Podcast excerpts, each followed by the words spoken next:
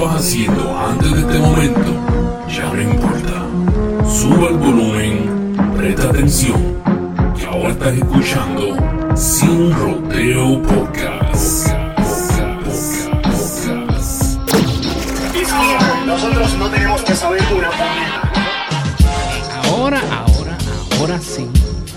Bienvenido mi gente al episodio número 43, 43. 43 de lo que es Sin Rodeo Show. Eh, estamos, Estamos sumamente, sumamente pompeados y estoy viendo aquí que está bajando el internet bien brutal y no sé por qué. Eh, De hecho, este, si mal no tengo esto, si tengo jugando. offline. Estamos offline, Corillo. Pero seguimos aquí porque el programa se está grabando. Muy bien, muy bien, muy bien. So el show must go on. El show must go on. Lamento mucho a estas personas que estaban bien entusiasmadas para vernos Ahí las subió, carotas en ahí YouTube. Subió, ahí subió. Pero pues lamentablemente por un segundito no pudieron ver mi pelo verde turquesa. ahora nos ven, ahora nos ven. Ya Ahora nos ven. estamos aquí. Se supone que sí. A ver aquí, se supone que. Yo soy como el... Mi pelo está como, como el anuncio de Harris Paint. Sí. Sí. Son los colores de mi tierra. Pinta tu vida. Ese pelo cabrón, ¿qué te pasó? Mira, Dime. cuéntame. ¿Y ese chat cómo está? Pues cha- ahora mismo está apagadito porque no sé por qué está sucediendo todo esto aquí. Bueno, familia. Sinceramente me estoy poniendo eh, de mal humor. No, ¿cómo va a ser? Sí, claro que sí. Eh, Mira para allá. Una pizza que pedí hace como dos horas atrás. Ahora que vienen ahora. a tocar. Wow, wow, wow, wow, wow. Ah, yo me escuché la voz. Sí, no, se escucha. Lo que pasa es que está como que medio, medio sanganeando. Ahora mismo está el Stream Health. Ahí subió. Ya. Le metiste una sí, inyección. se supone que sí, se supone que sí. So, ¿qué es la que hay, mi gente? Este, estamos aquí en el episodio número 43. Por si acaso, si tengo que editarlo, puedo editarle todo el principio ese y sacárselo para que Sí, puedes dejar ciertas cosas. Mira, so, estamos aquí nuevamente. Estoy aquí acompañado de Lo Normal. Normal, lo, lo normal, estamos aquí presentes. Entonces, muchas cosas sucedieron esta semana. Hay mucho de qué hablar. Este, y siguen tocando la puerta. Pero hay, hay, hay, hay material Sí. de qué hablar. Adelante, adelante, este, por parte de nuestro compañero VHMR, estaba, este, le, le dolía el estómago, este, no pudo llegar, cuestiones de trabajo, compromisos, así que estamos aquí representándolo. Pero ya mismo vuelve VHMR. VHMR. Ok. So, este. ¿Con qué vamos a empezar? Yo no sé, Ha pasado ah, par de hay un cosas. bochinche en nuestra tierra de que se llevaron a medio mundo preso. Es que, ok. Oso, ¿tú quieres empezar con eso? Ah, no, lo podemos dejar para el final, como tú digas. No, es que yo creo que todo lo que tenemos para hablar hoy, todo sucedió en Puerto Rico. Sí. So, es más, vamos a empezar con una nota un poco triste, Yeah. pero, ¿verdad? Vamos a mirarlo de la, de la perspectiva de afuera. Este. Ahora mismo hubo un crucero, ¿verdad? Eh, una de, la- de las paradas era en Puerto Rico. Y este. Aparentemente. Dale, cuela, cuela, cuela. cuela Sácala. Cógela. ¿Qué haces? Cógela bien. Ok, so aparentemente, este. Paró en San Juan. Ajá. Y un abuelo. Creo que la familia era de Indiana, si no me equivoco. El abuelo estaba jugando con su nieta. Y de repente. Hay dos versiones. Una de las versiones es que el abuelo jugando con la nieta, ah, como que sacándola por la ventana, jugando, y ¡fua! La nena se le cayó. Esa es una de las versiones. Y la otra versión es quién carajo saca a su nieta por la ventana de un crucero. So, la otra versión es, como Oh, que era el abuelo, la dejó caer, pero que estaba jugando cerca de las ventanas y que la ventana se abrió y la nena cayó. Ok, ok, eso me hace más sentido, pero sin embargo, eso está horrible y que y lamentablemente la... la Sí, la niña murió. Ah. Que es muy lamentable. Ahora, Mi punto de todo esto es la brutalidad. Ok. Sí. ¿Sabes? E- Es, que no me cabe eh, en, la, en- en- en- en la razón. O sea, ¿cómo tú te vas a poner a jugar con un bebé, sea tu nieta, tu hijo, tu hija, lo que sea? Sí. cerca de una ventana, ¿sabes? Sí, Ese- sí. Ese es de primera. Y creo que creo que son este 11 stories, ¿cómo es que le dicen? 11 pisos. Sí. 11 stories high. 11 pisos. So este Eso no hace sentido. Es como, ay, sí, cuando yo me baño siempre me encanta traer la tostadora cerca de la bañera. O- es que sí, exacto, sí. Es como que es ilógico y, y, y- y dejando cualquier costumbre de las personas a un lado. No, no, no encuentro dónde está la lógica detrás del riesgo, porque es un riesgo. ¿Cómo tú vas a estar dejando que alguien, sabes? Siempre hay unas historias muy lamentables, pasa en todas las ciudades, pasa en Nueva York, que ay, dejaron la ventana abierta, no estaban pendientes, estas cosas pasan y son hechos muy lamentables y son accidentes y terminan en tragedia. Pero, este, estás en un crucero, yo creo que, ¿cuánto tenía la, la, la baby? Creo que cuánto- creo que como tres años, algo así, era una bebé. Qué jodienda. O sea, que es que yo digo en verdad, mira, I mean, que en paz descanse, ¿verdad? La bebé es muy triste y lamentable Sí. el caso. Pero a mí lo que me molesta de todo esto, porque de verdad lo que siento es molestia, es... Coño, mano, el sentido común ya la gente no lo usa, ¿eh? No sé, la gente se siente tan segura de, de- de las cosas. Le- se les ha quitado como la persa universal o ese, esa capacidad, no quiero decir capacidad de parentesco, porque no todo el mundo nace con un manual de ser parent, de ser este persona que cría niños o niñas. Pero, pero en esa se les quemó. Eso está el garete, digo. Esperemos que se, se esclarezca qué ocurrió ahí, a ver si en verdad hubo este, si fue un accidente por cuestión de hecho o si fue algo planificado y malévolo, que sería bien horrible.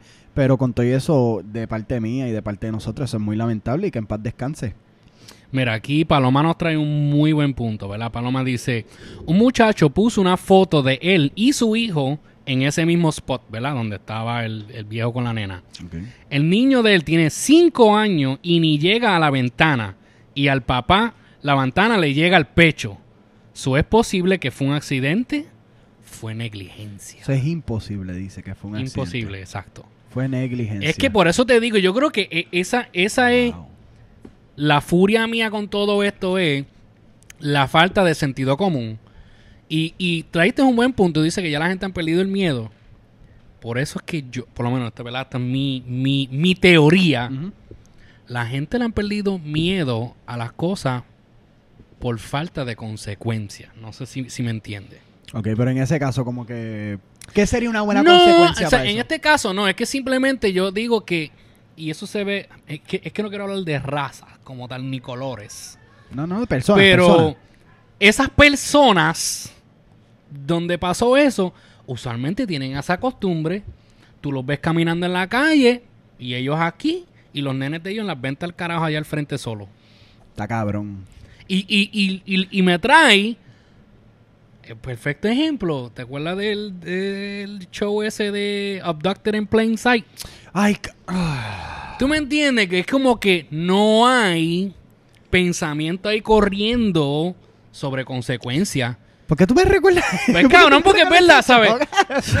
ahora mismito, si yo, si yo ahora mismito me acerco a un sitio así alto, a mí me da como que esa Sí, sí, sí. pendeja.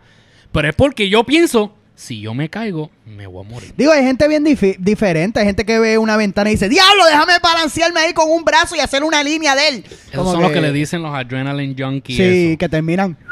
Pero por eso te digo, pues entonces viene y coges una bebé. Sí, no, eso está el garete. Primero de todo porque la, la bebé, esa, es una baby acaba de llegar a este mundo. Este, esa baby, por más impulsiva que sea, es una criatura que está llegando a este mundo, tiene curiosidades. O sea, pueden plantear la, la opinión o, o el, o el- tú sabes, el, el- la posibilidad de que, de que era una bebé traviesa o era una bebé que se trepaba en las Ujú. cosas. Pero con todo eso, tú eres un adulto, tú eres una persona que tiene que estar ahí. Particularmente necesitas supervisar esa situación y, y más cuando es una baby de esa. De, y y la las circunstancias en donde te encuentras. Así que la negligencia, si alguien, para mí, yo entiendo, ¿verdad? Eso está el garete. Y si la ventana le llegaba al pecho a una persona ya adulta, eso de que una bebé de tres años se logró trepar allá y de que negligencia, eso, eso es un caso que hay que, hay que, hay que tirarlo más a, a trasfondo. No, Ahora, y como dice Paloma, que ahora, mismo- ahora la familia quiere demandar que al garete. porque la ventana se abría sola. Pero es que tú estás, tú tienes que pasar por unos pro- ¿Cuándo pasó esto?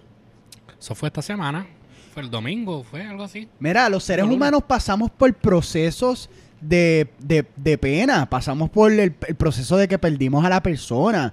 Tenemos unos procesos detrás de, de perder a esa persona. Y ya tú me estás diciendo que estas personas están hablando de demandar. No sé, no sé. Eso, eso me está bien, pero que bien raro. Ahora, en cuanto a las negligencias de la cosa, mira, eso pasa mucho. En Puerto Rico, aquí en Nueva York. No, en, eso pasa donde quiera. en Hillbilly, Abducted in Plain Sight, eso está el garete. ¿Sabes cuánta gente yo no conozco que, que tú vas para la góndola de niños y la góndola de niños está llena de niños y no, y no hay padres? y, y- y nosotros vivimos en unos países que, mira, se llevan a los, a los babies. Lo- se los roban y hacen cosas horribles. Esto son realidades. No quiero meterle miedo a nadie. No, pero es una realidad. Me- Yo me crié así, mi mamá, yo me acuerdo. Cacho. No te separes de mí, que mira, te, te llevan. Mira, mi mamá y yo, yo y mi mamá teníamos un plan de contingencia. O sea, si yo me separaba de mi mamá, lo primero que tú escuchabas era... "¡Ah!". Si, si yo no contestaba, aquí. Si yo no contestaba, el próximo plan era no hablar con ningún otro adulto. Fuck los otros adultos por la perse. Era este, ir a la esquina de Walgreens. Y nosotros sabíamos exactamente dónde nos teníamos que encontrar. Y desde chiquito, ella me, ¿Eh? ella me enseñó eso. ¿Por qué?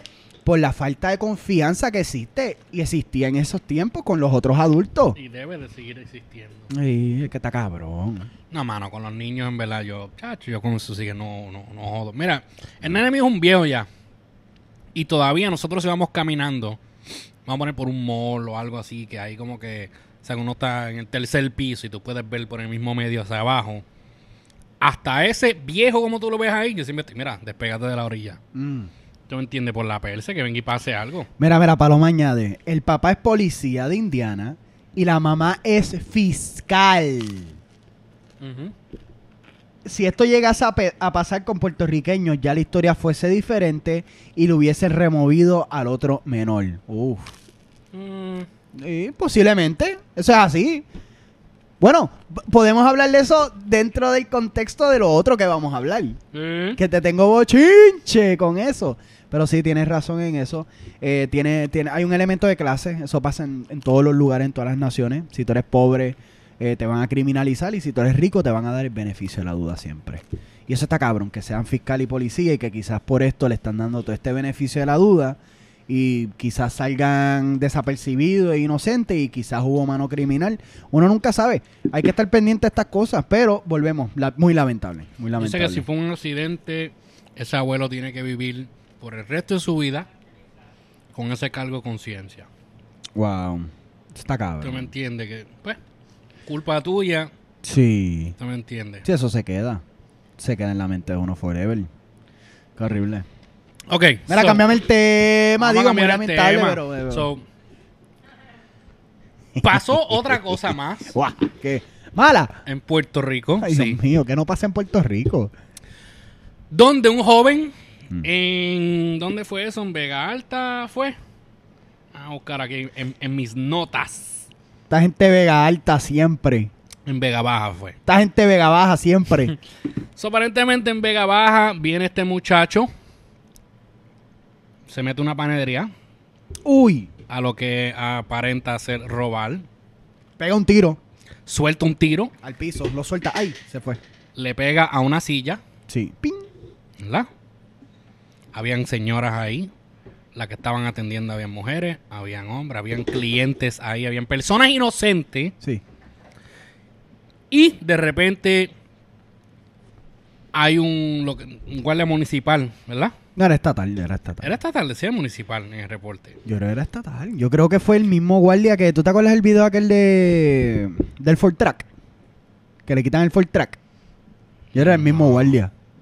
No sé, pero no vamos a especular en Está eso. bien, no hay especulación. Sí. Pero, cuestión es que el muchacho viene, el policía viene, pa, le pega un tiro y el muchacho Cae muerto. cae muerto. Sí.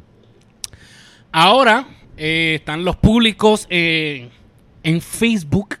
O sea que en Facebook es donde están todos los profesionales, todos los, Sí, jueces, Sí. los abogados, Claro. eh, los fiscales, todo, todo, todo. los witnesses. Sí. Están todos en Facebook. Por lo que yo veo, está todo el mundo dividido como que por el mismo medio. Ve, pero tráeme un plato, por favor. Eso es lo que era así. en- please. Que me cayó todo encima ahorita. Tiene pizza Este- en la panza. So, se divide todo el mundo por la mitad. Unos están a favor del policía. ¿Verdad? Porque dicen que él salvó vidas inocentes, hizo su trabajo, reaccionó, tú me entiendes, salvando a vidas inocentes, no, so- ¿sabes? Sin, mencionarle que el negocio, de que no fuera robado, de que nadie fuera golpeado. Otros dicen que fue abuso policíaco. ¿Qué tú opinas? ¿Tú viste el video? Sí. ¿Qué tú opinas? Dime tú antes. No, yo, yo opino, mi opinión se basa bien sincera. El policía hizo lo que cualquier policía, entiendo yo, cualquier persona de autoridad, yo mismo en un caso así, veo un arma, se suelta un tiro, hay gente inocente, yo no voy a estar pensando en el que vino a, a, a robar o lo que sea. Porque aunque tú puedes decir, ah, pero, pero esa es especulación que te roban, no importa. Tú entraste con un arma y soltaste un tiro. Sí, sí. Estás poniendo la vida en peligro de gente inocente, ¿sabes? Mujeres, hombres, whatever. Y pues, mano, en, en casos así, los policías están entrenados a, a, a- a- a no darte el break, ¿tú me entiendes? Sí, es sí, una sí. realidad. Shoot to kill. Sí. I mean, because si vamos a mirarlo técnicamente, el muchacho soltó el tiro primero. Avisó. So, yeah. Pues hay varias, hay- yo tengo varias perspectivas sobre esto. Yo soy una persona que en algún momento en mi vida yo tuve una docencia en, en el Código Penal, en procedimiento criminal, y este recuerdo bien eh, dentro del marco legalista cuáles eran los procesos eh, por cuestión de derechos civiles, cuáles eran los procesos de un policía o de una policía, este, pues cómo lidiar con ese tipo de situación. Este, hay va- yo tengo varias perspectivas de esto. Mi primera perspectiva es básico cops and robbers, Ujú. que es alguien va a entrar, alguien va a ganar, alguien va a perder en ese juego, ¿verdad?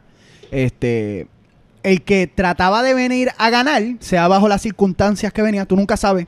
Uno nunca sabe por qué la gente roba. Hay mucha crisis en Puerto Rico, hay una crisis fiscal, están cerrando escuelas, están votando a la gente de la, de la, de la, de los trabajos. Este, la gente se desespera. Podría, mira, hablando claro, podríamos ser cualquiera en un momento de desesperación tomando decisiones erráticas. O podría ser una persona muy organizada tomando una decisión que ha tomado en el pasado este, de hurtar o de, de, de, robar.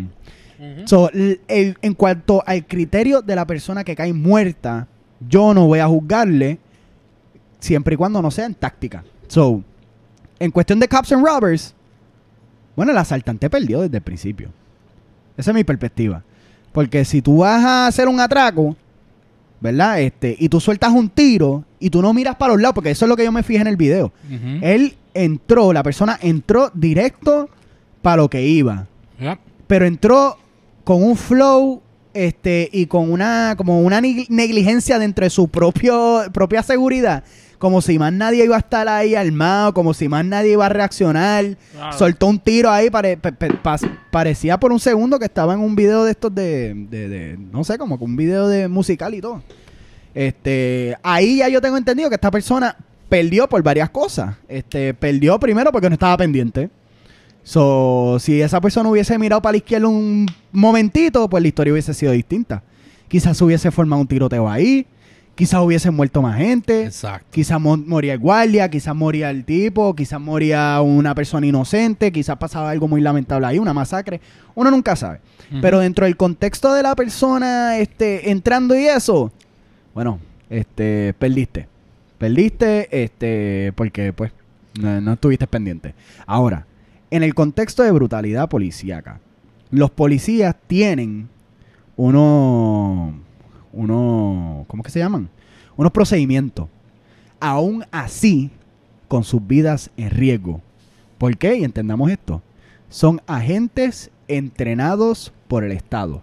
Son las únicas personas que se supone que carguen con un arma por parte del Estado. So, son las personas autorizadas por el Estado para poder proceder con civiles o con cualquier persona que se entienda en un marco de la ley que está violentando la ley.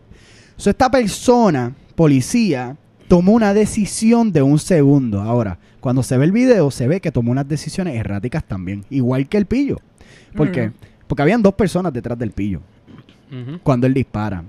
De la misma manera que ese pillo pudo haber matado a alguien, ese guardia pudo haber matado a alguien. Porque tú lo ves. Bueno, a diferencia de que el guardia es una persona entrenada. Pero ahí voy. Porque no hizo lo que se suponía que el entrenamiento que él tenía. No hizo el entrenamiento. Se supone que tú digas. Se supone que tú avises. Por más que tú digas, no, no se supone. Se supone que en el marco de la ley tú digas, ¡Police! ¡Policía! ¡Manos arriba! Aunque estés armado. Ujú, Como una persona del Estado, tú tienes la obligación por los derechos civiles y por los derechos humanos. Tú tienes la obligación de avisar que tú estás ahí.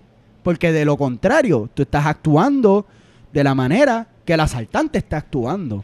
Tienes razón, fíjate. es- Esa parte por lo menos no la había pensado. Otra cosa es que si tú vienes a ver, el policía siempre estuvo en el espacio de vista de las otras personas que estaban atrás. O sea, hasta el policía le pudo haber dicho a esas personas, aunque sea calladito, muévanse. O algo así, como que hacerle una... Tú sabes, como que Sí. manotearle para que se muevan. Pero ese policía entró igual que cuando le fueron a dar a David Ortiz. ¿Te acuerdas de aquel video? entró igualito, entró igualito.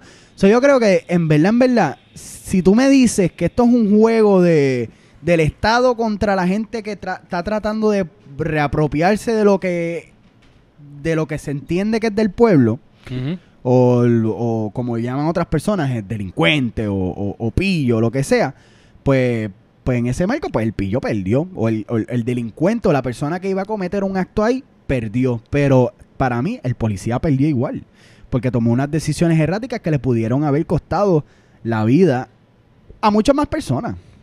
Yo pienso. Sí, Ahora, sí. a mí lo que me encabrona es que pasan dos, tres días y ya el gobierno le está regalando viajes. Le está regalando este placas. Sí, este, porque lo miran como un acto heroico Sí. al salvar las vidas de las otras personas. Exacto. O sea, la realidad es que si vamos a mirarlo cuando mira, a nadie le va a importar que el, el, el, el, el suspect, ¿verdad? Sí, sí, es sospechoso. Tú sabes, murió. La realidad es esa. A nadie le va a importar. Sí van a ver quiénes son los que se defienden y tú sabes, van a, ah, no, que sí. Como, un- eh, pues creo que fue la mamá que dijo, ah, pero no le leyeron los derechos. Es fácil, obviamente, uno también decirlo desde aquí, ¿tú me entiendes? Sí. Estar en un momento así, Sí. I mean, uno, uno actúa, ¿tú me entiendes? actúa. Uno, uno actúa. Que por eso es que yo no, yo no, yo no lo condeno al policía. Yo me pongo, si yo hubiera sido el policía, yo creo que yo hubiera hecho lo mismo. Yo creo que si yo hubiese sido un civil ahí y yo estoy armado, mira, mala mía. Pero si yo estoy con mi sobrino ahí, con mi hijo ahí, ajá. y, eh, y una persona le apunta a mi sobrino y yo estoy armado y no soy policía, qué sé yo.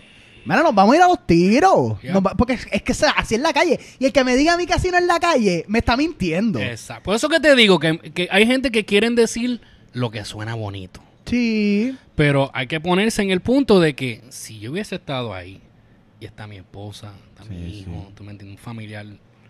Claro. Y Pero ahí no estaba el hijo del policía. No, pues, pues, pero, ¿verdad? Parte de su trabajo es Protect and to serve. Exacto, ¿tú me entiendes? So, Algo que te voy a decir es, este, me está, me está bien y, y- y va para mí, va en todos los casos y ahí va el punto de bru- brutalidad policíaca para mí.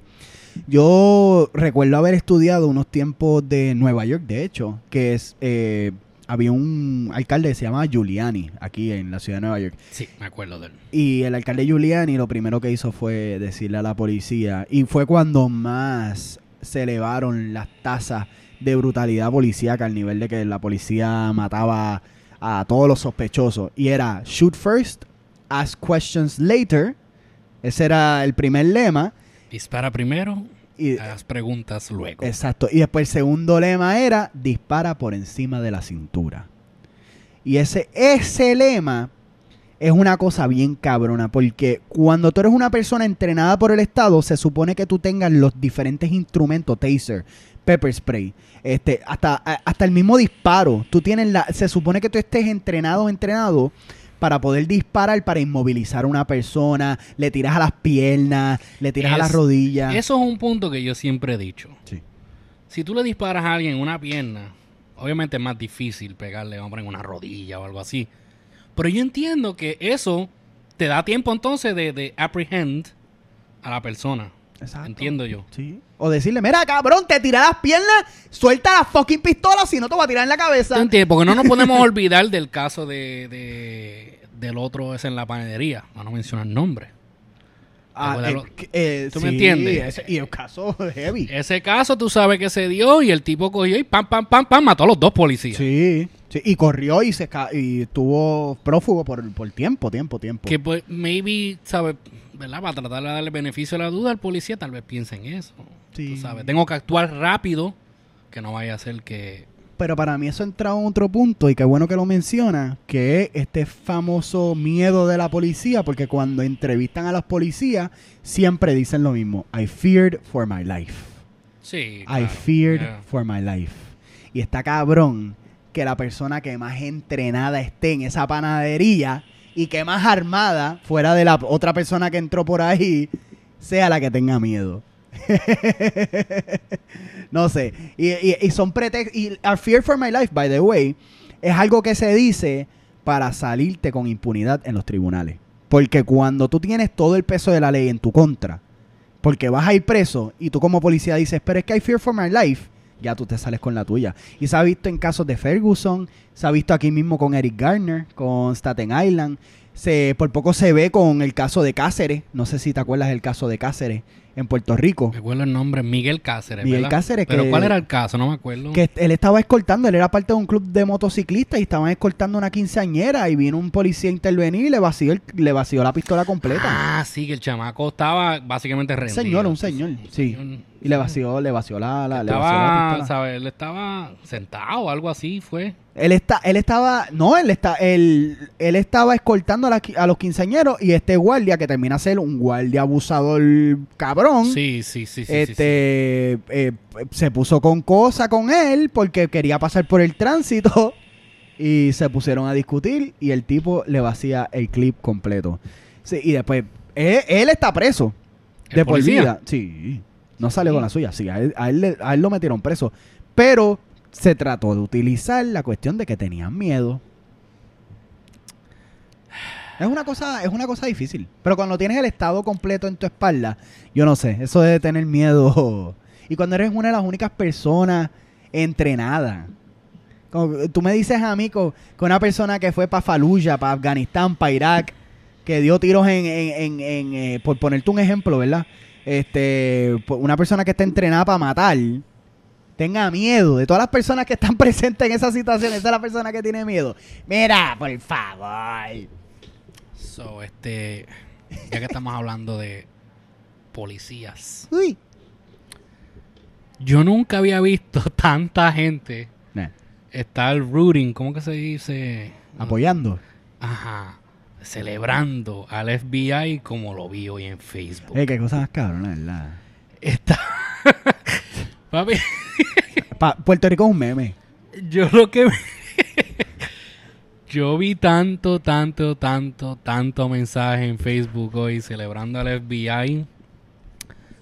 ¿Por qué están celebrando al FBI? Bueno, adelante, yo no celebro un carajo al FBI. para mí el FBI se va para el carajo, pero... Espérate, para- antes de que sigamos con esto, espérate. Aquí eh, Paloma dice, por ahí dijeron que el policía había sido herido hace tiempo. So, si eso es verdad, eso significa que él no está bien mentalmente y personas que no están bien de la mente no deben estar armados. Tremendo punto también. Pero estamos hablando de una policía que... La policía de Puerto Rico es una de las policías más corruptas en, en, en toda... En el contexto de la nación americana, si lo vamos a ver de esa manera, la policía de Puerto Rico es una de las policías más corruptas, es una de las policías con menos fondos que se les asigna, es una de las policías que cuando tú vienes a ver el abandono laboral ha sido un montón. So, a mí no me, a mí no me extraña que, que una persona hoy tenga un problema horrible como los casos, bueno, los muchos de los casos de femicidio, femicidios son cuando tú asesinas a, a- a una mujer, este, o a tu pareja, este, son los policías matando a sus parejas. Eso es verdad.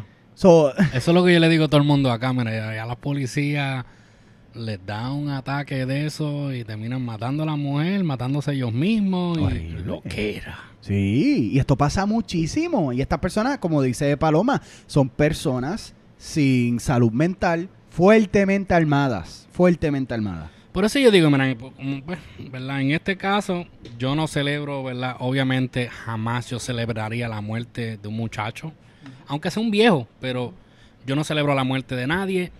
Sí, yo, como digo, tampoco celebro al policía. Sí, yo digo, ¿verdad? Para darle el beneficio de la duda, en un momento así, yo me pongo, ¿verdad? En sus zapatos y tal vez yo no puedo decir, para que suene bonito, decir, ah, yo no hubiera hecho eso. Yo no sé cómo yo hubiera reaccionado, ¿me entienden? Sí, sí. Pero, ¿por qué están celebrando al FBI? Mira, este, yo no creo que la gente está celebrando el FBI. Yo creo que la gente está celebrando el hecho de que esta mañana se levantaron a, a darse cuenta que la Agencia Federal de Investigaciones, o sea, el FBI, había arrestado a un surtido de personas, a seis personas en total. Espérate, Agencia Federal. El Buro Federal de Investigaciones, ese es el FBI. ok, so, so Sí, es, sí, es sí. BFI en español. BFI. Sí, nunca me había dado Be- pensar Creo que es. El, no, no, no, embuste. El Negociado Federal de Investigaciones. NFI. Ah, NFI. O el Negociado de Investigaciones Federales. Mira, puñeta, eso. Whatever, FBI. Is that shit? Pues la mierda es que arrestaron a seis personas. Entre las seis personas, la más que, que, que sonaba era Julia Kelleher. Fue, fue, fue, fue. Somebody Kelleher, please. Mira, Kelleher. Kelleher era. Julia la- Kelleher fue, si no nos si no nos eh, si no nos acordamos o si no nos olvidamos, era, lo ibas a decir tú. No te lo quiero quitar de la boca. No, yo, eh, ella es la secretaria eh, del Departamento de Educación. Era, sí. Eso es lo único que yo sé de ella. Sí. Y que ella es la culpable. A mí, corrígeme si estoy. No, no quiero especular ni dar opiniones. Estamos hablando facts, ¿verdad? Yeah. Culpa de ella fue que cerra- ella fue la que decidió Sí, ella fue la que arquitecta. cerraran todas esas escuelas en Puerto Sí, Rico. Ella fue la arquitecta y la persona este que puso en, en corrido un plan del desmantelamiento de las escuelas públicas del país de Puerto Rico. Y no solo eso, era una persona que mientras hacía esta hazaña malévola, este, Hazaña también malévola. cobraba un montón. Sí, le pagaban un cojonal. Cobraba un huevo de dinero. que según tengo entendido, lo que le pagaron a ella, con eso hubieran podido costear dejar las escuelas abiertas. Claro que sí. Y más allá de- del cierre de escuelas, pues pone en efecto también un plan de charterización de las escuelas, o sea, la privatización de las escuelas públicas. Solo lo que hace esto es que esto eh, crea un sistema que es inaccesible al pueblo puertorriqueño, porque para aquellos que sabemos, el pueblo puertorriqueño es un pueblo pobre. Así que lo más que tú podrías hacer por el pueblo puertorriqueño es, eh, pues, dejarle unas unas escuelas públicas y accesibles donde la mayoría de la, del pueblo pueda llegarle y coger clases sin costo alguno, pero ahora ha cambiado la moneda y es gracias al andamiaje de esta persona, de Julia Kelleher, Ya el- estás usando unas palabras bien... Bien- bien de cabronas, abogado, ¿verdad? Sí, bien de domingo. Mira, mira la camisa que tengo puesta. pues es que estoy tratando de competir con Jay Fonseca. ¿Verdad? Jay Fonseca ahora tiene su propio show, Es un ¿verdad? cabrón. ¿Por qué? Ay, eso es... Anuncio no pagado. Jay Fonseca es un cabrón. Dame like. ¿Crees? A mí me gusta, a mí me gustaba él. ¿A ti te gusta el molusco? Sí. Hello. Hello. I mean, como te digo, ambos tienen sus cosas que uno dice, like, ah, Tú ves por la mañana Jay Fonseca y por las tardes ves el molusco. Yo no veo a ninguno de los dos, en verdad, pero Claro. sigo el Molusco y, y consumo mucho de, de- de su contenido. Y para hablarte claro, I mean, sé que no es una opinión popular, pero estoy de acuerdo con mucho lo que él, que él dice, Sí, porque piensa igual. Ciertas cosas, sí. pero mucho. Yo creo que es como todo, una persona que hay una temperatura del pueblo y estos son personas que saben tocar la temperatura del pueblo y mantenerse ahí. Y yo creo que por eso el Molusco y Jay Fonseca como que dentro de su análisis se quedan bastante no no profundizan las cosas como por ejemplo yo yo yo me voy en una- unos viajes cabrones pensando las cosas y después la gente me dice, "Chicos, es que lo que me estás diciendo es no no no entiendo lo que me estás diciendo, quisiera entenderte" y después yo no sé llevar a la gente ahí. Este, Jay Fonseca y el Molusco son personas que pienso yo que se quedan en lo más básico, no indagan, dejan las cosas muy fáciles y por eso para mí Puerto Rico está como está, como personas como ellos dos. Pero hay gente que pues, pues, pues, que, que, que, que nos encuentra como entretenimiento, eso es otra cosa. I mean, así que yo lo miro. Yo no miro Entretenimiento, como- ¿verdad? Sí, yo no lo estoy mirando porque, oh, son sabios, sí. Pero esa es la mierda que Jay no. Fonseca es un abogado. No, Jay un Fonseca es abogado, sí. Se supone que Jay Fonseca no entra en demagogia, que demagogia es utilizar las emociones para poder llegar a un a cambiarle la opinión a alguien y este no se supone que él esté informando por parte del, del gobierno. Sin embargo, Jay Fonseca es una persona que le ha hecho advertising a, Jay- a, a- a Julia Kelleher a- a- y Domino's Pizza a la misma vez, haciendo pizza juntos. Ahí dije, hey, estamos haciendo pizza juntos. Ok. So, eh, eh, en mi opinión, Jay Fonseca es una marioneta del gobierno. Pero eso soy yo. Este, pero volviendo a Julia Kelleher.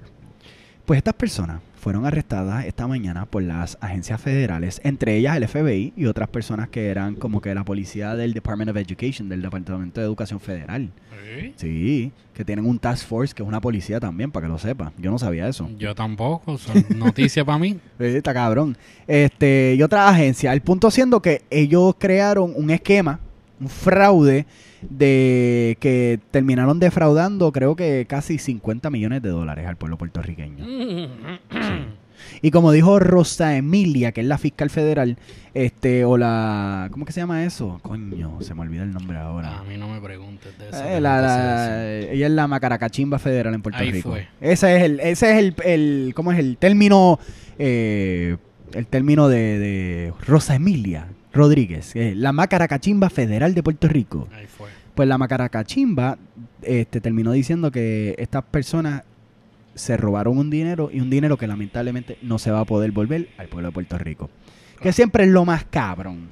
Que es como que, ok, los cogimos, robaron, pero se quedaron con el dinero.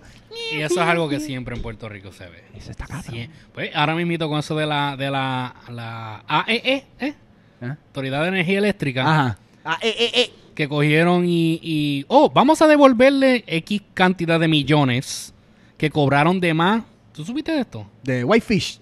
No, que cobraron de más por lo del huracán María. Ah, sí, sí, sí, sí. Gente que le estaba llegando biles cuando no tenían ni luz. Sí. Right? Sí, mi familia. Y vamos a devolverle X cantidad de millones, porque no me acuerdo exactamente cuántos millones son. Cabrón, y lo que le están dando es un peso Sí. cada vez que le llega el bill.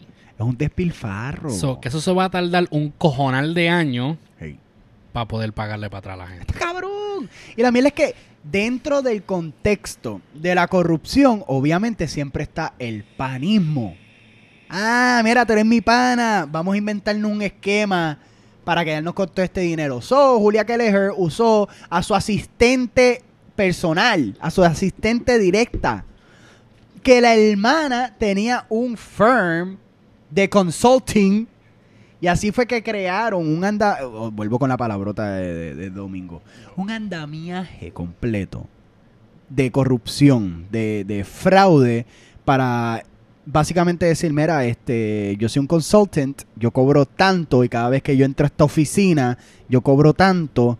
Y al fin y al cabo lo que está haciendo es repartiendo dinero de el- del Departamento de Educación, de fondos federales, por eso es que se mete el FBI, a los panas del alma de ella.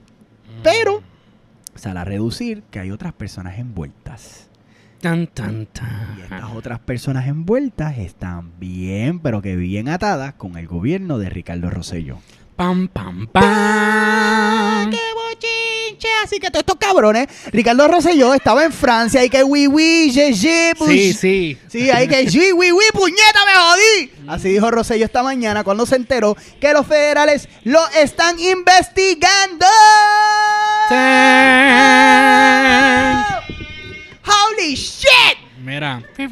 Shots fired. Sí, sí, sí, sí, por favor, y el tiro no fue para el piso. So, Está cabrón. arrestaron seis personas. Seis personas. Y esta tarde Y- dijeron, le la prensa le preguntó a, a- a los federales. Uh, Oh, yeah, wow, baby. Me gusta. Lo- ya mismo, ya mismo, ya mismo. Déjame salir de este tema y entramos en eso. Eso Oh, está yeah, bello. baby. Este, ok. So, en- eh, pues la prensa del pueblo le pregunta a, a los federales, mira, ¿y, y van a arrestar a otras personas? No podemos contestar esa pregunta. Pero, ¿y Rosello está envuelto en esto? No podemos contestar esa pregunta. Pero, ¿y esta otra persona está envuelta? No podemos contestar esa pregunta. Así que nos llevan a, a, ¿verdad? a creer o asumir que vienen más arrestos prontamente y está todo involucrado con el gobierno este de la colonia de Puerto Rico. Exclusivo, exclusivo aquí, aquí, exclusivo, aparente y alegadamente. La asistente de Julia Kelleher, que también cobra con cojones, se hizo pasar por una persona sin trabajo y cogió cupones, plan médico del pueblo y plan B. ¿Es plan B? Plan B. Plan Oh, B, wait. plan B. Plan ocho, plan mala mía. Mira, eh, cogió plan B Candy. Yo Cogió decía, plan Candy. B, decía, plan B, eso no es el After Day Pill, algo así. Cogió Chancho y Maldi. Ay, ok, plan 8, plan 8. Coño, Aparente y alegadamente. Sí, sí, sí. No, no, no, volvemos, volvemos. Este, en este sistema de marco de ley, este, todo, todo el mundo es inocente hasta que se le pruebe lo contrario. Así que estas personas fueron acusadas a nivel federal. Ahora, una cosa bien chévere es que a Julia Kelleher la despertaron en su habitación en Washington D.C., ya que ya no está en Puerto Rico. Oh, espérate. Sí. O sea, ya no estaba en Puerto Rico. No. Por ella, ok. So, la arrestaron hoy, Sí, esta mañana. sí. ¿Ella todavía era la secretaria de Educación? No, ya ella renunció hace unos meses atrás. Oh, sí. Sí. Dicen, ¿verdad? Oh. Asumimos, y digo, supuesta y alegadamente, ya había una choteadera de que la estaban investigando a nivel federal, porque los federales pidieron por sus, este, sus cuentas de banco. Y salió a reducir porque este gobierno está lleno de sapos. Todo el mundo chotea, le gusta hablar. Y alguien le dijo eso y la muy buena gente Julia Kelleher terminó eh, renunciando, renunciando a su puesto, a su puestazo, porque eso era un puestazo lo que tenía ella. Sí. Este, y hoy, pues, la levantan. Hey, it's John Smith, open the door. Diablo. FBI. Está cabrón. Es más, es- y eso está cabrón, te digo. Ay. Cuando esa gente federales van a tu casa, esa gente van a la hora más inapropiada. Te sacan en calzoncillo. Sí, a mi primo. Mi primo se fueron así, like, madrugada. Eran como Sí. las cuatro y pico, cinco de la mañana. Si ellos no. Y ya, vámonos. Hey. Eso no es... Vamos, nada, vámonos. Y esa guagua hacen frío. Y uno ahí en calzoncillo. Está cabrón. Sí. Pero, adivina qué. Julia Kelleher no pasó por eso. Pues claro que no. La dejaron salir sin fianza, by the way, con el compromiso que ella se iba a presentar al tribunal de San Juan en el próximo mes. ¡Sin fianza! ¡Mi grillete! Porque si llega a ser yo, llega a ser él, tenemos tres grilletes. Nacho, sí, man. Eso es, ve, ahí es donde yo digo, es bien obvio la, la, la preferencia, este... eh, ¿cómo es la privilegio. palabra? Sí, es que ahí es como que bien obvio, de verdad. Ahí es que tú ves que tú dices la injusticia. Sí. Súper, súper obvio cuando cogen personas así. Si fuera así cualquier otro PLL por ahí, papi, como te digo, el primo mío cuando él lo de esto fue en especulaciones. Y, papi, aquí no hay break. Ahí tú no saliste para nada. Sí, está cabrón. Mira, hay gente que, que no hizo nada. Hay gente que no ha hecho nada. Hay gente que está en una lista porque alguien se cagó y dijo un nombre de más y no era una persona y te meten preso, te meten para sumariado, que eso es para donde, para donde tú estás. Cuando uno la mete en preso, se supone, en el marco de ley, se supone que tú pues pases un proceso. O sea, el primer proceso es la primera vista, ¿verdad? Vista de investigación. Después tú vas a una vista preliminar. Y si en esa vista preliminar se encuentra bastante causa, entonces tú vas para juicio. En el juicio se supone que tú puedas escoger, ¿verdad? Este, si quieres ve- y verte ante un, un jurado o verte ante un juez. Este en el nivel criminal. Pero hay un proceso. Ahora, ¿qué pasa? En ese primer proceso, cuando a ti por, por te arrestan por primera vez, tú tienes el derecho a algo que se llama la fianza. Si tú puedes pagar la fianza, pues entonces a ti te ponen un grillete, o sea, un sistema electrónico de, de velarte, de, de saber dónde tú estás y de saber si de cierta hora a cierta hora ya tú no puedes salir de tu casa en lo que se ve este proceso completo o te meten para sumariado. Sumariado es los que no pueden pagar la, la fianza, Sí, que están esperando. que están esperando el, el- el juicio. el, la, O la que- sentencia. La sen- no la sentencia, el, el puede ser el juicio y después la sentencia, el proceso, pero no tiene que ser necesariamente la, la- la sentencia. Puede ser que no pudiste pagar la fianza porque la fianza fue 50 millones de dólares porque el juez le picaba el culo ese día y le caíste mal y te puso 50 millones de fianza, nadie puede pagar eso, así que te meten para adentro en lo que ves el proceso completo. ¿Qué pasa? Está cabrón, como tú dices, que a ti y a mí nos van a poner, porque créeme, los cargos son severos. Son Yo cargos de wire fraud, que esos son cargos de 10 a 20 años. Son cargos de, de lavado de dinero, que eso es cuestión de mafia. Ujú. O sea, de, ahí este cuestión, hay, hay un sinnúmero de cargos. En esos cargos, si llega a ser tú, si llego a ser yo, te lo digo, o nos ponen la fianza súper alto o nos dejan en grillete. Sí, lock, Rapidito, lock, rapidito. let me go. Pero a ella, la muy bonita, de así, Claro. así mismo que entró, así mismo que salió. Mm. Y ella dijo, ay, yo prometo que yo llego a Puerto Rico. Mira, si se les escapa, Mira, aquí dicen que creen que son 32 cargos. Trein- Cabrón, 32 cargos y ni una fianza te meten. 32 cargos, cabrón, por 5 cargos. Yo he visto gente llevarse un montón de fianza. Qué cosa. Ahí es que tú ves, como tú dices, la balanza de la justicia. Sí, mano. Pues, yo creo que pues este... Ay, Dios mío. Vamos a... ya que me lo acuerdan por aquí en una nota más light. eh, puedo decir que por fin terminé la universidad. Por fin terminé. Me graduó este mes. So, este... ¡Puñeta eso, eh! Mano, o sea, mira, la realidad es que mucha gente lo mirarán y dirán, ah, es una mierda, eso lo hice yo hace tiempo. Sin mirar lo que, que es lo que digo yo, para mí, para mí es tan importante por lo difícil que se me hizo. ¿Me entiendes? Eh, obviamente la edad que tengo, ahora que vengo a sacar un bachillerato. ¿Es bachillerato o bachillerato? Bachillerato. Bachillerato, ok. Bachelors. So saqué mi bachillerato. Muy bien. Eh, pero, mano, en verdad se me hizo sumamente difícil a través de los años. No solo eso, ¿verdad? Pues la vida le da unos golpes y durante los estudios, ¿verdad? Estuve bregando con mucho, ¿verdad? Incluyendo lo de mi mamá. Pero mira, gracias a Dios, papi, ya Qué bueno. lo logré. So, Felicidades. gracias, gracias, Hacho, gracias. aquí, mira, mira, muchas felicidades aquí al Cali. Coño, eso es un proceso cabrón, eso es un proceso cabrón. Sí, de verdad que, de verdad que lo fue. Gracias, gracias, gracias. Y no solo es los estudios, la academia, es como tú dices, es los procesos de la vida mientras tú estás tratando de lograr eso. mano, de verdad, porque la realidad es que, y por par de veces me vi a punto de quitarme.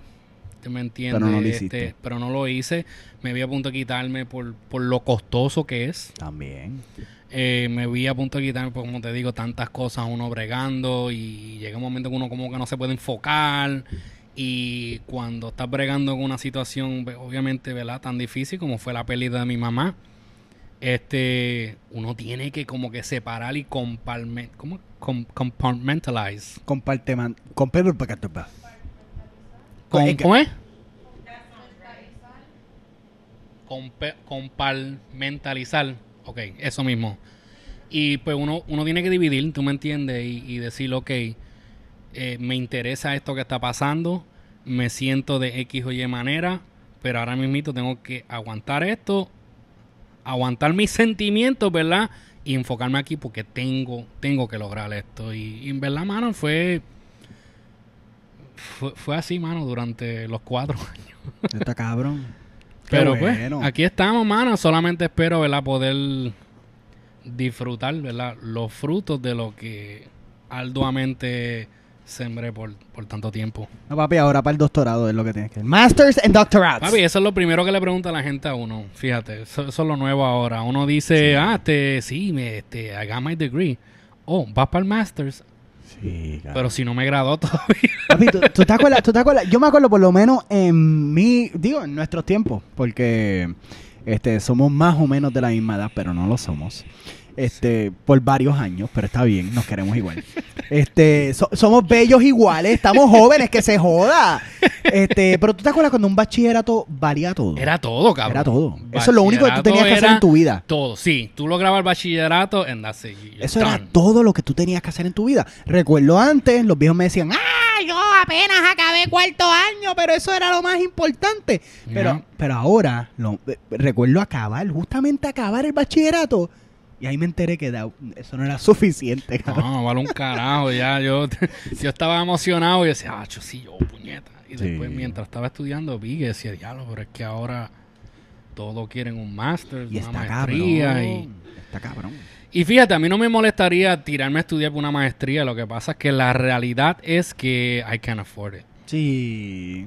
De verdad. Mira, y conocemos cuánta, cuánta gente yo conozco.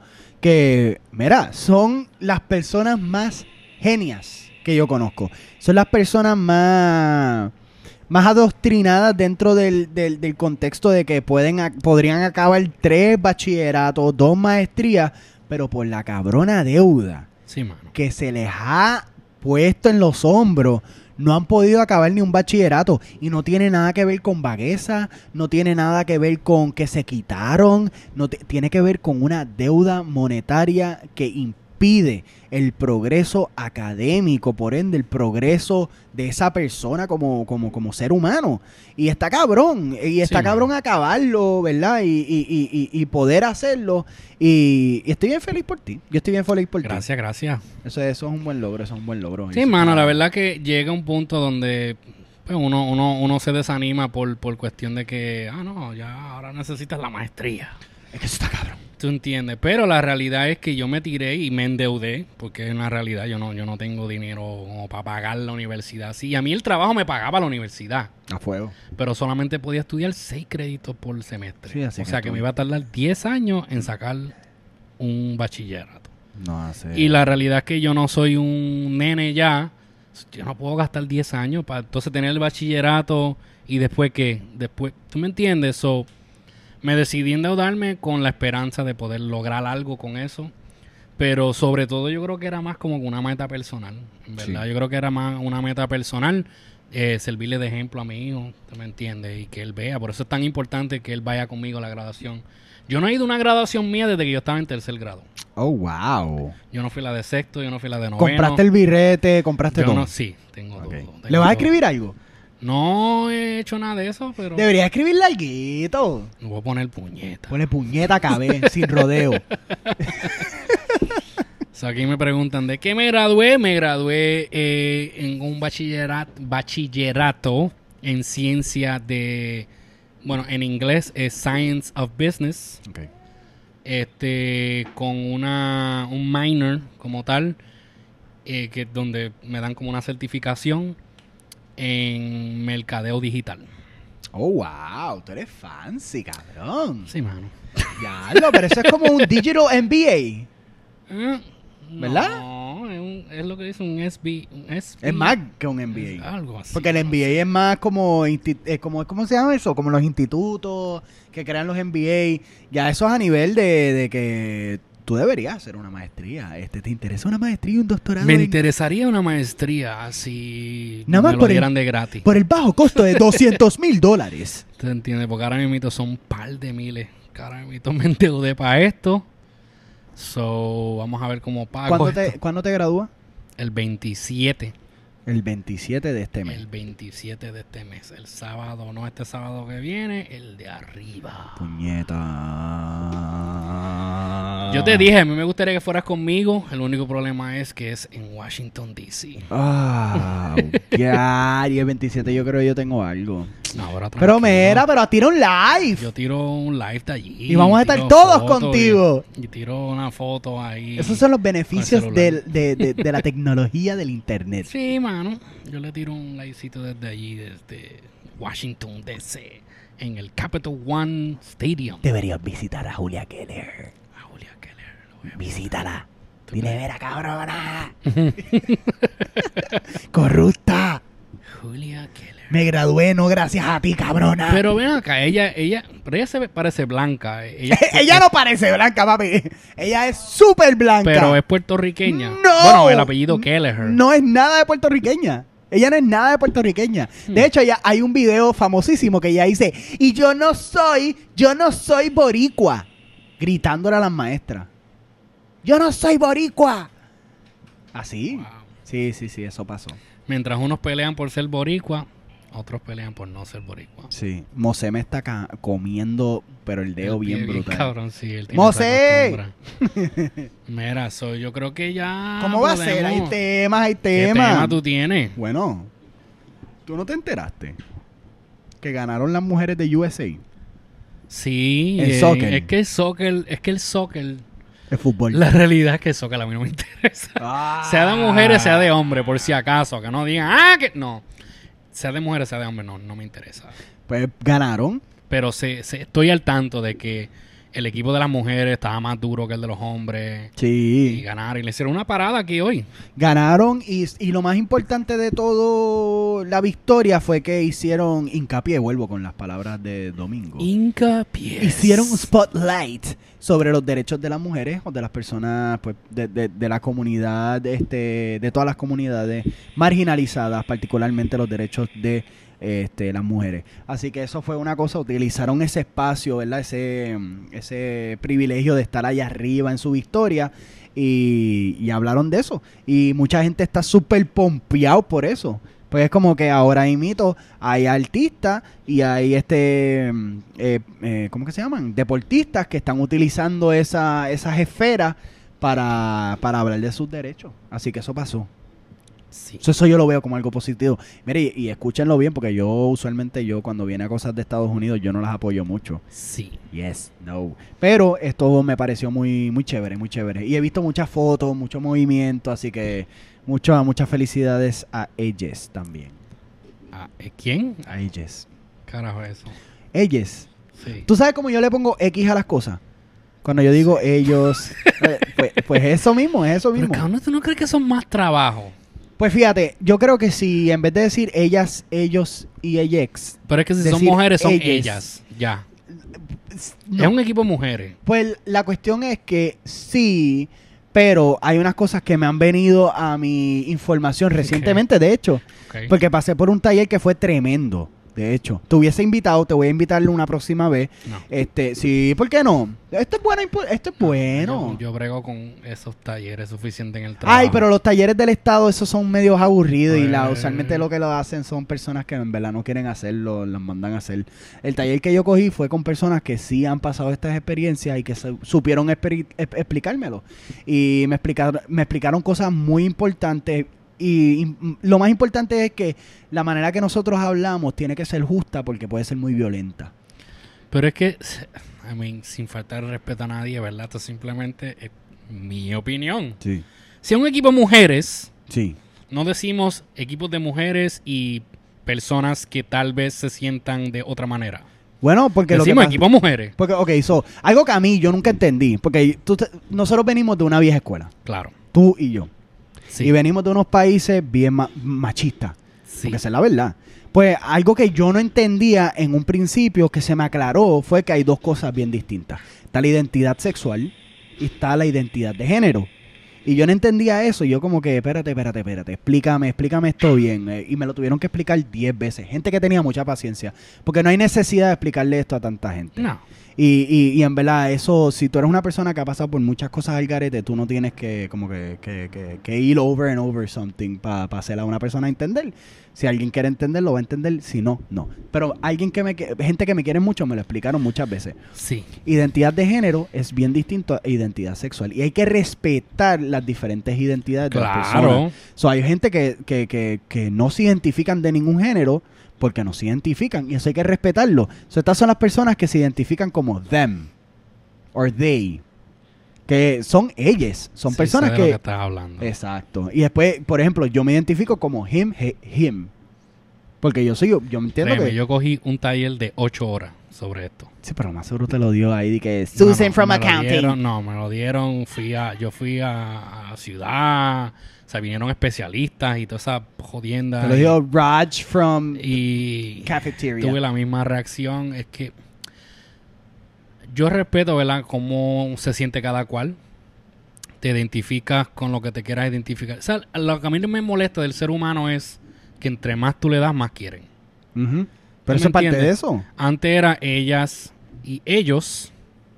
Sí. Y por ahí seguimos añadiendo ahora. ¿Tú me entiendes? So, yo por lo menos, pues yo me quedo con el femenino y masculino. No me venga con que yo Pues me eso se llama un sistema binario.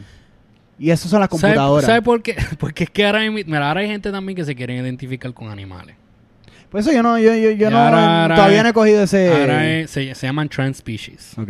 ¿Tú me entiendes? Pero yo no estoy hablando de eso, yo estoy hablando Yo de ser está bien, humano. lo que te quiero decir, por la razón que yo traigo esto es que entre más tú le das a la gente, más. No creo, no creo. Yo creo que, yo creo que tiene que ver con que No, no, no, no te agites. No, no, no, no, no estoy agitado. Al contrario, estoy motivado porque tengo una oportunidad de como que hablar de esto. So, yo lo que creo es que, y, y por eso es bien importante que entendamos que a través de la historia, este, las personas que nos identificamos como hombres, mm, la hemos tenido difícil, pero no la hemos tenido tan difícil como las personas que son víctimas de nosotros los hombres. So, por ejemplo, personas trans, personas gay, personas de estas comunidades que históricamente han existido, pero se la han invisibilizado. Le han dicho, no, tú eres hombre o tú eres mujer, y porque lo dice el mundo, no digas lo contrario. Si tú dices lo contrario, te voy a matar. Y los matan. So, estamos en un momento. Sí, ya ahí, pues te digo. Es, es que los extremos, todos los extremos para mí es malo. Pues por, todo. por primera vez, para mí, para mi entender, y para los entender de, de estas personas que admiro y, y- y- y le tengo un respeto inmenso, este, es bien importante el, el- el lenguaje, cómo hablamos. ¿Por qué? Porque el respeto empieza de cómo nosotros nos hablamos. El respeto empieza de how we address each other. Y si una persona Claro, claro. realmente te está diciendo, yo no me identifico de esa manera, hay que respetarla, porque ahí empieza el respeto de esa persona. No quiere decir que después como que tú puedas entrar en otros diálogos, pero ahí es que empezamos en how we address people, and I think that that was the most basic, eso fue lo más básico que hablamos, y a mí eso me cambió el mundo a mí. ¿Tú crees que llegará el momento donde empiezan a hacer, ya no van a ser equipos de hombres y mujeres, sino que va a haber equipos de hombres, mujeres y especies de otras clases? Este, a los Futurama. Digo yo, a mí, no, pues, en mi, eh, vamos a ser real. Sí, o sea, sí. llega un punto de que si tú no te quieres identificar como hombre ni mujer, pues tienes que ser tu propia especie. Yo, yo he jugado, yo he jugado, yo he jugado en equipos organizados, yo he sido parte de ligas de voleibol a través de toda mi vida, yo formé parte de varios equipos masculinos, obviamente, este, desde mis 14 años hasta mis 20, hasta mis 20 años, yo, yo jugué en ligas, este, y yo recuerdo jugar, este, mixto, y yo recuerdo, Eso iba a decir. yo, Yo, recuerdo digo jugar, es, para mí, esa es la solución.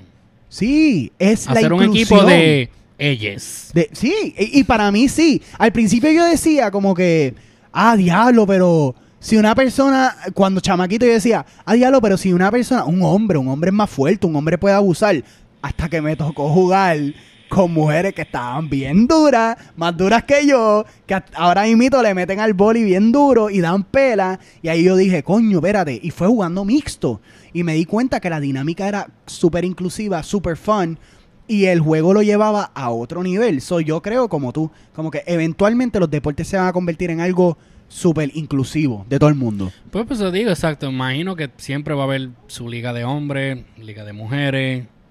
Y van a tener que tener una liga de, de ligao. sí, en verdad, porque... Liga Ligao.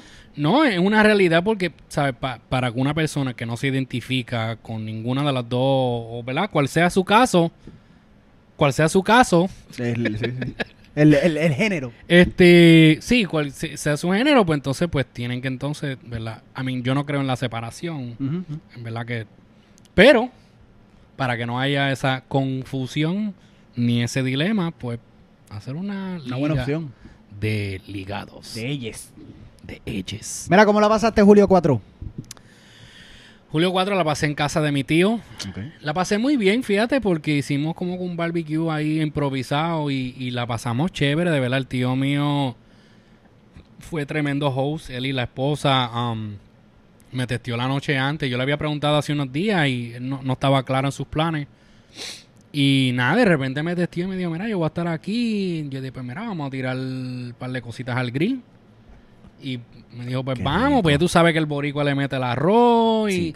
So, ellos cocinaron arroz y todo aparte y entonces pues tiramos al grill, tiramos hot dogs, tiramos hamburguesas, tiramos este mazorcas de maíz, Ah. tiramos steak. Ah. Hacho, la pasamos chévere, de verdad que sí. Qué bueno, qué bueno. Yo también, yo también, yo la pasé en, en ¿sabes? La familia que uno crea. Este, par de gente, fuimos para... Tú has ido para Clason Point, creo que es que se llama. Sí, eso. O sea, Ahí en el Bronx. eso en, que, en Soundview.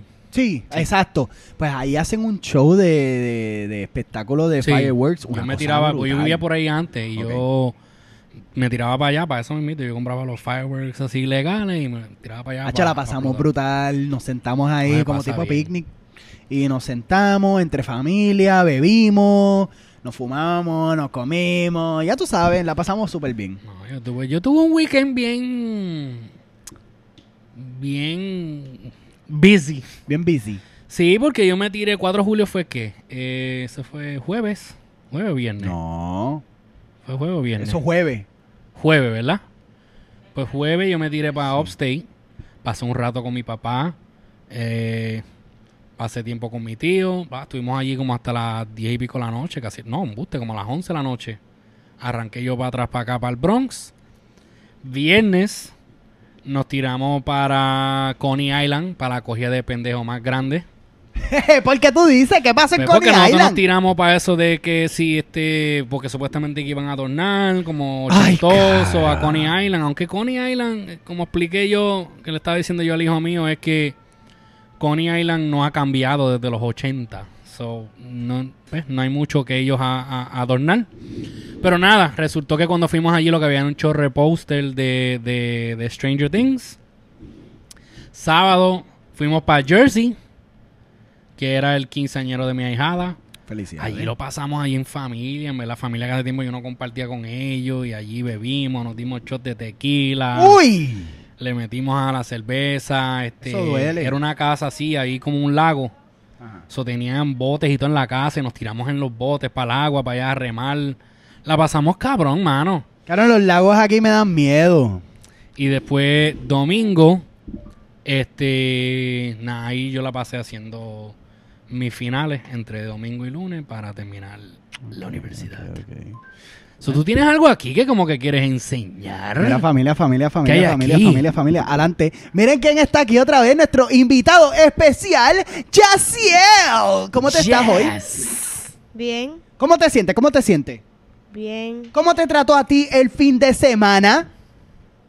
bien. Bien. Bien. ¿Te montaste en roller coasters? Sí, ¿Y qué es eso de roller coasters? La machina. Sí. ¿Sabes por qué eso le dicen montaña rusa? Montaña O sea, rusa. The Russian Mountain. Yo no sé, pero este se sabe el himno de la Unión Soviética Comunista de Rusia. Ahí fue. No me preguntes por qué. Eso no fui yo. Pero se la sabe de, de memoria. Pero, este, algo que Yaciel nos acaba de obsequiar, como lo dicho es deuda, y la deuda es cumplida, porque aquí somos personas de palabra. Eso es. Mira lo que nos hizo. Ran tan tan. Mira, mira, mira, mira qué cosa más chévere. Mira, mira, mira. Ponte aquí, ponte aquí. es, Eso, eso. Mira es. eso. Porque él dijo, es que aquí son puertorriqueños y puertorriqueñas y puertorriqueñex. Puerto- y, y- y él quiere mucho a su patria, le hace mucha falta a su patria porque lleva ya un tiempito aquí conmigo, ya mismo él vuelve. Con mi hermana querida. ¿Cuándo regresa él a la isla? Este, creo que para, para, para, para principios de, de Agustín o finales de Julien. Bueno, ah, sí, bueno, sí que las clases allá empiezan en agosto. Sí. Pero nos obsequió esta tremenda bandera con el color original azul celeste, celeste este de libertad, rojo de la sangre este cumplida en, en, en lucha y la, la, la sola estrella bella nuestra. Y mira lo que dice en el medio. Sin rodeo. ¡Guau! Gracias, Yaciel. Gracias, gracias, gracias. Te agradecemos esto. Esto está bello. Mira, mira, mira, ponte por aquí para que te vean. Mira, mira, mira, Tengo que buscar dónde vamos a enganchar eso porque hay que engancharlo. Esto se va a enganchar y esto es un obsequio que Yaciel Oyola, el artista, nos ha dado este, de parte de Lalo, que yo sé que Lalo está bien motivado porque Yaciel haga esto. Este, o sea, VHMed, este, de parte de este servidor, de parte de Cali, yo estoy sumamente seguro que estamos bien orgullosos de este pedazo de arte. Te lo agradecemos De verdad que muchísimo sí, y te queremos muchísimas muchísimo. gracias. Uf. Bien. Mira, le manda saludos a la abuela, al abuelo, a Héctor, a mamá, a Amelie, a toda la familia, ¿verdad que sí? Mira, mira, la cámara está ahí.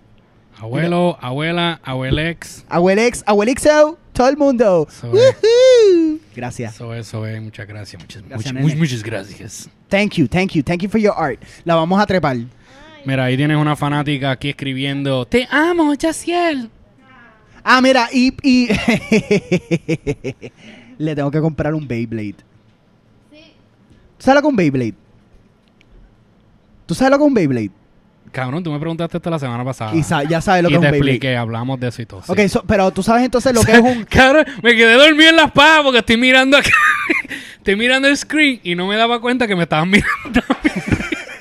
Pero entonces, ¿tú sabes lo que es un Takara Tommy? Mm, no. Ah, toma, él no sabe lo que es un Takara Tommy. So, un Takara Tommy es la versión original del Beyblade, es de metal y es de Japón. Y usualmente los Beyblades que juegan los chamaquitos aquí son las versiones americanas que es Has Hasbro. Hasbro. Hasbro. Pero yo le voy a comprar un Takara Tommy. Mira, eso de Takara Wings. Tommy, esos no son los que son de metal, que uno lo, lo jala y, y se balancean. No. Sí. Ah, sí, sí, yo tuve uno de esos. Pero son más duros. Yo tuve uno de esos y estoy hablando con Don Nene. No sé si estamos hablando de lo mismo. Sí, porque Takara Tommy es una compañía que lleva desde 1924. Pues puede ser. Eso lo más yo seguro. Tuve uno cuando nene, yo me acuerdo, yo fui un, un pulguero de eso en Chinatown Oh, wow. y lo estaban vendiendo. Entonces tú le dabas con la de esto y lo podías balancear y todo bien. Claro, te digo, here David, here have gift for long time. Mm. Oh shit, super problemático, I'm sorry. Mira, so este, ¿dónde te pueden conseguir? A mí me pueden conseguir por lo normal, normal, lo. No uso el Twitter, lo usé hoy para hablar mierda de Julia Kelleher. Pero este por ahí es que me pueden conseguir. ¿A ti dónde te puedes conseguir? ¿Tú no la- Jazz Rosart. Ese es el artista que todo el mundo quiere, Jazz Rods Art. Ahí está. So, si quieres este, pedir tu arte este, especializado, como es customized, customizado para ti, tírale a, ¿cómo es? Jazz Rods Arts. Yaciel Rodríguez Art. Tírale ahí y pide, pide, pide tu arte este, customizado. A mí me pueden conseguir por Cálido Vlogger, me pueden conseguir tanto en Facebook, en Instagram, en Twitter. En verdad casi no lo uso, pero estamos por ahí. Nos puedes buscar sinrodeoshow.com, donde puedes ir y suscribirte directamente al canal de YouTube. También nos puedes buscar por sin underscore rodeo underscore podcast por Instagram y Sin Rodeo Show en Facebook. Pueden buscarnos en SoundCloud, pueden buscarnos en el verde. ¿Cuál es el verde? Spotify. Nos pueden buscar en iHeartRadio. En todos lados, en, En todas las lados, plataformas, estamos montados, estamos montados. Este, un saludito a Juanito antes de irme, este, que Giovanni Vázquez te pichó. Este, eso no es tu culpa, Juanito. Juanito, tú lo miraste y le dijiste, por favor, Giovanni, tómate una foto conmigo. Y No. Giovanni- sí, y Giovanni te dijo, no. ¡No! Sí, sí, sí, sí. Y, y- y él le dijo, pero por favor, un selfie. Y Giovanni le dijo, fo. Y se fue. Y cuando se montó en la motora, se rió de ti. Pero tú sabes qué, Juanito, yo te quiero a ti. Giovanni, Mira, Juanito, cuando nos vea a nosotros, nos tiramos todas las fotos que quiera. papi, tú lo sabes. ¿Sabe que sí? ¡Ay! yo creo que hasta aquí vamos a dejarlo. Este fue el episodio número 43. Estamos viejos. Chequeamos familia, de verdad que gracias a todos los que nos escucharon, los que sintonizaron y se quedaron aquí con nosotros. Gilito, estoy encojonadito contigo porque ni te reportaste hoy, pero te la voy a dejar pasar. Como quiera te queremos, los Baby Boricua. Así que pronto viene, me voy a sentar, voy a hacer una entrevista ahí con Gilito. Hacho, vamos a ponérmelo me aquí al lado. De, de- de todo eso. Estoy, como te digo, le he tirado a un par de personas para hacer este entrevista y cosas así en sin rodeo. Y la realidad es que mucha gente, no sé, como que primero se quejan, ah, nadie me apoya, nadie hace esto. Entonces cuando uno les tira, mira, este, cáele aquí, cáele al estudio, vamos a hacer esto, o lo podemos hacer por teléfono o por FaceTime. Sí, deja ver que... No, pero eso, eso no es Gilito, Gilito. Yo sé que no, Gilito, Gilito no, Gilito me yo sé que, que sí. Gilito lo que está esperando es que sea agosto. No, no, no, no. más calor. por eso te digo, no estoy hablando de Gilito. Gilito me sé, dijo que sí a la milla. Me dijo, no, papi, que tú sabes que cuando quiera. Pero Gilito, te quiero aquí. Te quiero aquí. Mira, imagínate tú aquí. Y Lalo acá. Eso va a estar cabrón. Dale, dale, dale, tírate. Eso nada, familia. Chequeamos en la próxima. Esto ha sido Sin Rodeo.